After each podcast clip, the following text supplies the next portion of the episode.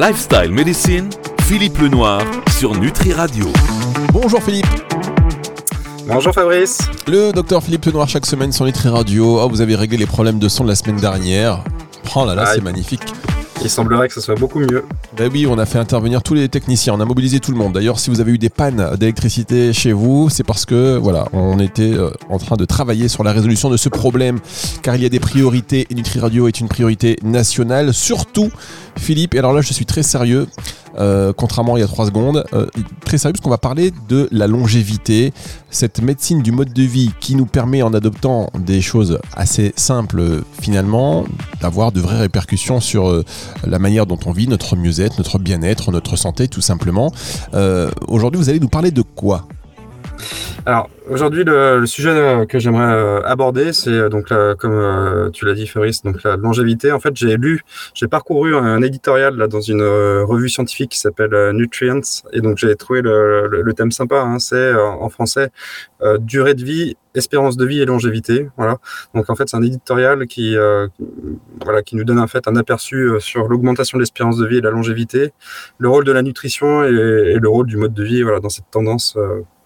Donc euh, j'aimerais qu'on aborde euh, ce sujet euh, spécifique qui intéressera à mon avis beaucoup d'auditeurs. Ah ben évidemment parce qu'on vit de plus en plus longtemps, mais finalement on n'est pas en meilleure santé, enfin on vit pas beaucoup mieux. Donc là l'idée c'est de vivre mieux, de vivre longtemps certes, mais de vivre mieux. Donc si ces émissions nous permettent d'appliquer des choses, que ce soit au niveau nutritionnel, du mode de vie, et d'avoir un réel impact sur notre, notre santé, euh, tant mieux. D'ailleurs, on viendra vous voir. Hein. Je sais pas quel âge vous avez, chers auditeurs, mais Philippe, euh, lui, il est assez jeune. Donc, euh, dans 50 ans, je viens vous voir. J'ai intérêt à bien vieillir si j'applique tous vos conseils, tous vos conseils, Philippe.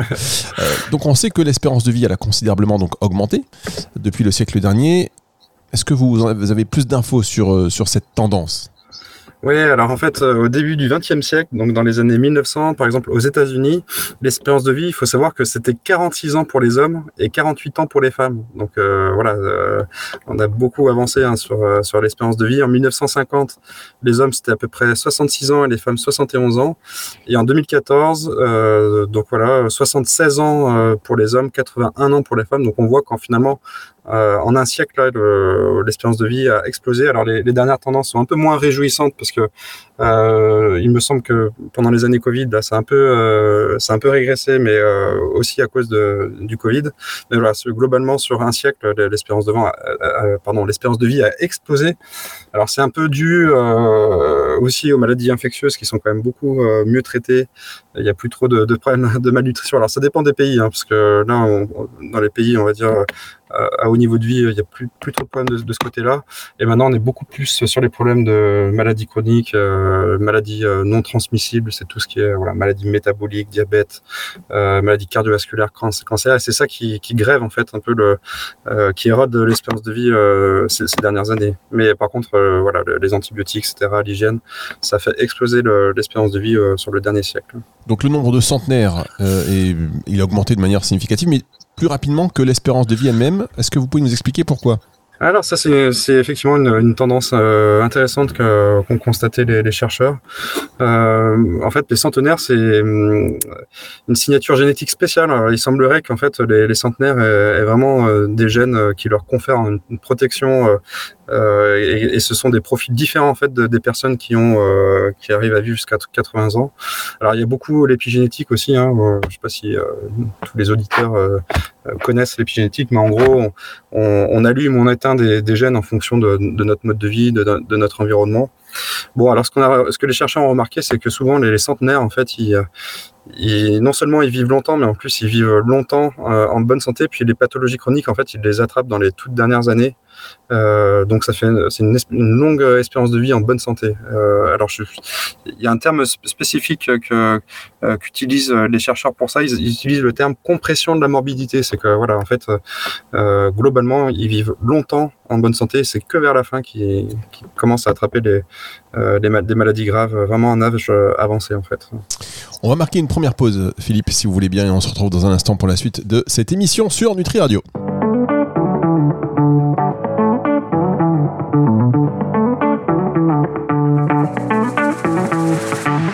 Lifestyle Medicine, Philippe Lenoir sur Nutri Radio. Le docteur Philippe Lenoir que vous pouvez consulter. Vous êtes sur Doctolib, euh, docteur Euh, non, D'accord, très bien. Bah, J'aurais mieux fait de me taire. Alors tiens, pourquoi vous n'êtes pas sur Doctolib? C'est une question intéressante. Euh, Doctolib, donc euh, moi je pratique un peu de médecine thermale à, à Balaruc, donc euh, grosse station thermale euh, à côté de Sète, hein, dans le sud de la France. Euh, je fais quelques consultations euh, de microdistribution et puis j'appellerais ça d'optimisation non médicamenteuse des prises en charge. Mais j'en fais pas la, voilà, la, la publicité parce que beaucoup de beaucoup de travail par ailleurs. Euh, parce que, voilà, je suis, euh, j'ai une double activité parce que je travaille aussi dans, dans une start-up, donc j'en fais pas la, la, la promotion.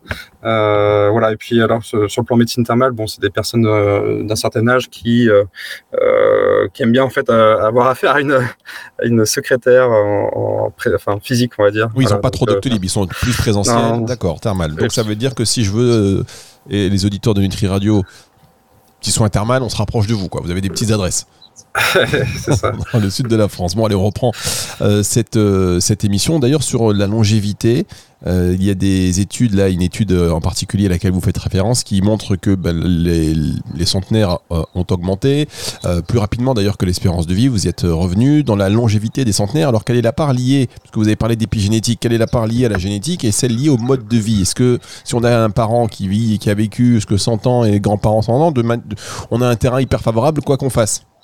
Alors oui, il y a- il y a- effectivement, il y a un profil génétique. Quand j'ai commencé à l'évoquer, environ 50 gènes qui pourraient influencer en fait notre génétique et notre euh, durée de vie. Euh, et principalement, ce sont des, gènes qui jouent en fait dans la réparation de, l'ADN. Euh, les chercheurs aussi se, ont estimé que la contribution des gènes dans notre espérance de vie, c'est à peu près 20, entre 20 et 40 Donc ça dépend beaucoup des études, mais en gros la génétique, voilà, 20, entre 20 et 40 donc disons 30 pour faire la moyenne. Et donc on voit qu'il y a, euh, voilà, il reste quand même une, euh, une belle part liée euh, à tout ce qui est environnemental, peut-être épigénétique. Donc voilà, je dirais que quand même le mode de vie euh, est prépondérant parce que ça, ça laisse 70% de, on va dire de possibilités d'impacter en fait euh, l'espérance de vie. Donc voilà, il faut pas être trop euh, focalisé sur, le, sur la, génétique, même si ça, on, voit que quand même ça joue. hein. Il y a des familles euh, qui sont quand même euh, des familles souvent de centenaires. hein. Alors, euh, ju- juste peut-être pour approfondir, les, gènes en question là qui confèrent des avantages sur le plan espérance de vie, ce sont des gènes qui, qui vont jouer sur la sensibilité à l'insuline, par exemple, ou les niveaux de lipides sanguins. hein. On, sait que ça, peut impacter le- on va dire la santé, notamment cardiovasculaire. Et puis, ce sont des gènes aussi qui, euh, qui profèrent des avantages sur le plan euh, système immunitaire. Euh, mais bon, on voit quand même que ce qu'on mange, par exemple, ou comment on vit, peut impacter euh, vraiment très favorablement l'espérance de vie. Alors, euh, donc, on, se dit que si on mange bien, on a un gros impact sur, un, impact significatif sur notre espérance de vie, bon, l'épigénétique aussi.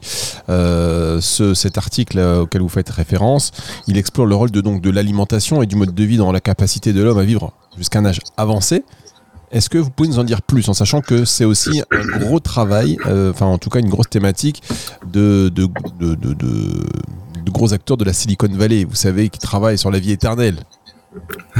Et oui, euh, effectivement, ça c'est un gros sujet qui, euh, je dirais, intéresse pas mal, les, notamment les industriels. Euh, oui, alors en fait, l'article euh, se base surtout sur, sur le mode de vie, évi- évidemment. C'est là où on a le plus de, preuves scientifiques, on va dire. Donc, notamment, l'article mentionne les zones bleues. Donc, bon, c'est des des notions qui sont de plus en plus connues, parce qu'il y a des émissions qui sont faites sur le sujet. Donc, c'est ces régions du monde où on trouve vraiment un grand nombre de centenaires. Il y a pas mal d'études observationnelles, du coup, qui sont faites dans ces, dans ces zones-là. Euh, bah, c'est des, zones euh, voilà, où les, les personnes partagent des, des habitudes alimentaires saines, une activité physique euh, continue, euh, un fort réseau social aussi, hein, les connexions sociales, on en a déjà parlé, et puis aussi euh, des habitudes de santé mentale et, spirituelle positive. Donc euh, quand on parle de ça, on parle surtout pleine conscience, et aussi il y a beaucoup d'études dernièrement sur le sujet du sens donné à sa vie, en fait, du, but dans la vie. On voit qu'il y a des, y a des données qui montrent que c'est corrélé à l'espérance de vie. Alors, est-ce que vous pouvez nous en dire plus à ce sujet?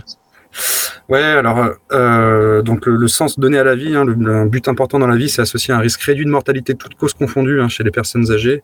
Euh, en fait, ça pourrait aider à maintenir en forme nos systèmes biologiques. Donc, euh, quand on dit ça, on dit on dit tout, mais il y a certaines études, par exemple, qui suggèrent que les personnes qui ont un but dans la vie ont des niveaux de cortisol salivaire et de cytokines inflammatoires un peu moins élevés. Des niveaux plus élevés de cholestérol HDL, hein, c'est ce, bon cholestérol, c'est le cholestérol qu'on dit protecteur, et aussi qui ont un rapport taille-hanche plus favorable. Alors après, quel, est, quel est le lien exactement, comment ça fonctionne, ça on ne sait pas trop. Mais bon, niveau de cortisol salivaire plus bas, c'est que voilà, c'est le stress, hein, c'est vraiment un marqueur du stress psychologique. Et les, cytokines inflammatoires moins élevées, bah, ça veut dire qu'il y a moins d'inflammation systémique de bas grade. On sait que l'inflammation qu'on a dans le sang, là, même si elle est infime, en fait, elle vient euh, oxyder, hein, elle nous oxyde, donc elle, elle fait vieillir nos, cellules un peu plus euh, rapidement. C'est elle qui va générer euh, des problèmes de santé, des pathologies chroniques. voilà, donc on, voit que quand même, le fait d'avoir un but, ça, ça paraît un peu trivial, mais en fait, c'est tout, tout, le monde n'a pas voilà, de but dans sa vie, donc voilà, il y a quand même quelques études qui commencent à dire que c'est important. Euh, Qu'est-ce que je peux dire encore sur le sujet euh, bah Non, mais ça c'est intéressant d'avoir un objectif dans, dans, dans, la vie, effectivement. Si vous, pour ça d'ailleurs que euh, vous étiez partisan vous de la retraite à, à 103 ans. Alors non, ne, me faites pas dire ce que j'ai pas dit. non. mais en tout cas voilà, euh, l'activité quand on aime ce qu'on fait et avoir un but, c'est vrai qu'il y, y, a des gens à la retraite qui, qui adorent ce qu'ils font. et d'ailleurs ils gardent une activité, se lever le matin en ayant quelque chose à faire, en ayant un objectif précis effectivement, on imagine que ça doit jouer sur la longévité. Alors, vous nous avez parlé des zones bleues. Euh, on sait que Paris, hein, c'est peut-être la capitale des zones bleues. Je ferme cette parenthèse, évidemment, c'est pas la réalité, mais l'article mentionne que le rôle de l'alimentation et l'exercice physique dans la longévité, euh, ça c'est important. Est-ce que vous pouvez revenir sur cette relation exercice physique et alimentation? Alors, juste pour terminer avec l'histoire euh, du sens donné à sa vie, il y a quelques études qui montrent aussi un, euh, effet euh, sur les fonctions cognitives, en fait. Hein. donc, notamment une, meilleure fonction cognitive, une meilleure réserve cérébrale. Donc, on voit que ça impacte vraiment à la fois l'espérance de vie, mais même voilà l'espérance de vie en bonne santé, hein, puisque garder des, bonnes facultés cognitives va quand même grandement améliorer la, qualité de vie et l'autonomie, hein, notamment. Et pour, pour l'activité physique, bah, c'est sûr que déjà la façon dont on mange, ça c'est sûr que c'est impactant. Euh, après, il y, a plusieurs choses, je dirais. Donc l'activité physique, la restriction calorique à long terme, ça va montrer des, choses intéressantes. L'alimentation saine, le mode de vie en général, ça protège bah, des maladies cardiovasculaires, certains cancers, certains, enfin le, diabète aussi. donc on voit, ce sont vraiment des, pathologies qui sont de pourvoyeur en fait de, voilà de d'invalidité et puis d'une espérance de vie plus faible. Donc si on arrive à améliorer euh, ces, ces pathologies euh, là, a priori voilà on va augmenter l'espérance de vie parce qu'il y aura moins de complications euh, liées à ces, différentes pathologies. Euh, voilà ça va aussi le fait de, de, de faire l'activité physique, le fait de voilà de, de restreindre un petit peu les calories dans les repas, de manger des repas avec des index glycémiques plus faibles, donc type régime méditerranéen. Euh, bah, ça va être euh, bénéfique voilà, pour la santé cardiaque. Le, fait de manger euh, beaucoup de fruits et légumes, c'est associé à une, diminution du risque de décès. Euh, voilà, le fait de baisser aussi un petit peu la consommation de sel, ça aussi, on, sait que ça augmente l'espérance de vie et puis ça diminue le, risque de mortalité. On marque une dernière pause, Philippe, vous êtes d'accord? Ouais, sans souci. Et on se retrouve dans un tout petit instant. Je vous invite à arrêter de tripoter votre micro car il y a des bruits. vous savez que ça s'entend à l'antenne, tous les petits ça ah s'entend, mais oui, c'est hyper sensible. Vous avez un micro performant, donc forcément, c'est sensible. On marque une toute petite pause et on se retrouve pour la suite et la fin de cette émission sur Nutri Radio. Lifestyle Medicine, Philippe Lenoir sur Nutri Radio. Philippe Lenoir sur Nutri Radio, le docteur Philippe Lenoir qui nous parle de la longévité et euh, qui nous partage un article qui donne des clés pour mieux comprendre comment vivre plus longtemps, certes, mais en bonne santé. Euh, donc, on a parlé des zones bleues. Ça veut dire que selon la ville et la région où vous habitez, y a plus de chances de vivre mieux en bonne santé. Déjà, ça, c'est euh, important, Philippe, on est d'accord Oui, c'est sûr. Bon, ça, c'est une chose. Le lien entre l'activité physique et l'alimentation, évidemment, vous y êtes, euh, vous y êtes revenu. Ça, il n'y a pas une émission où vous ne nous parlez pas de ce fameux régime méditerranéen. On va tous s'y mettre avant. Ah, c'est important, oui, c'est sûr. Et oui, et l'article aborde aussi, euh, l'article auquel vous faites référence aborde également les effets négatifs du, bah ça, voilà, du tabagisme sur la longévité. Ça, vous pouvez nous l'expliquer Oui, bah alors le tabagisme, c'est le comportement euh, néfaste euh, pour la santé par excellence. Hein. Euh, c'est un, des comportements qui réduit le, plus considérablement l'espérance de vie. Donc c'est sûr que voilà, c'est un, impact négatif et notamment sur la fonction cognitive, parce qu'on on a déjà parlé dans plusieurs émissions. voilà. Alors après, l'exercice physique, ça peut compenser en partie, mais voilà, le tabagisme, si vous, même si vous avez votre mode de vie sain, par ailleurs, le fait de fumer, en fait, ça oxyde, euh, ça oxyde. Hein. donc euh, même si vous, faites des choses pour euh, optimiser votre système antioxydant, diminuer l'inflammation systémique, etc., bon, vous allez saper le, tout, tout, votre travail par ailleurs. Donc, c'est sûr que le tabagisme, c'est la première chose qu'il faut essayer d'optimiser, on va dire, en l'éliminant. Ça, on, s'en doute. On s'en doute, mais c'est toujours bon de le rappeler. Parce qu'il y en a qui pensent que ben non, mais moi ça fait 30 ans que je fume, je suis bien. Mais après, il faut voir un petit peu aussi sur du, euh, sur du long terme, voire sur du très long terme. Est-ce que euh, pour nos auditeurs qui sont un peu comme vous, épicuriens et qui seraient dans la fleur de l'âge, alors vous n'êtes pas encore dans la fleur. C'est à quelle heure d'ailleurs la fleur de l'âge? C'est à quel âge? Ouais, ça, ça, dépend des. Chacun a sa définition, je dirais, de, de ça. Hein, mais euh. moi, moi, le problème, c'est que j'étais dans la fleur de l'âge il y a déjà 20 ans. Alors, euh, pour tous ceux qui euh, seraient dans la fleur de l'âge et qui seraient euh, tentés d'optimiser leur mode de vie en disant bah tiens moi aussi j'ai envie d'appliquer ça, ça, ça, est-ce qu'on peut toujours espérer un, bénéfice en matière de longévité si voilà on l'applique un peu sur le tard? Ouais, c'est une question intéressante ça parce que on, peut on peut se dire bah effectivement j'ai passé de nombreuses années à avoir une vie de patachon etc. Est-ce que le, mal n'est pas déjà fait? En fait, il y a une étude qui est qui est parue récemment dans un journal euh, qui s'appelle The Lancet, notamment The Lancet Health euh, Longevity, qui, donc, est vraiment dédié à ce sujet-là. Hein. Il faut savoir qu'il y a des journaux scientifiques qui, euh, qui, sont dédiés à ce sujet de la, de longévité, hein, tellement ça, intéresse aussi les chercheurs. Et, donc, cette, publication, cet article a examiné en fait comment un mode de vie sain chez des adultes qui ont plus de 65 ans affecte leur espérance de vie. Et donc, en fait, vivre de manière saine, même à un âge avancé, hein, était lié dans cette publication à une réduction du risque de décès, une vie plus longue, euh, et notamment euh, pour les personnes qui présentent un risque génétique élevé. En fait, il y a des, on arrive en fait de nos jours à faire une, avec une analyse génétique à savoir en fait globalement est-ce qu'on exprime correctement un certain nombre de gènes.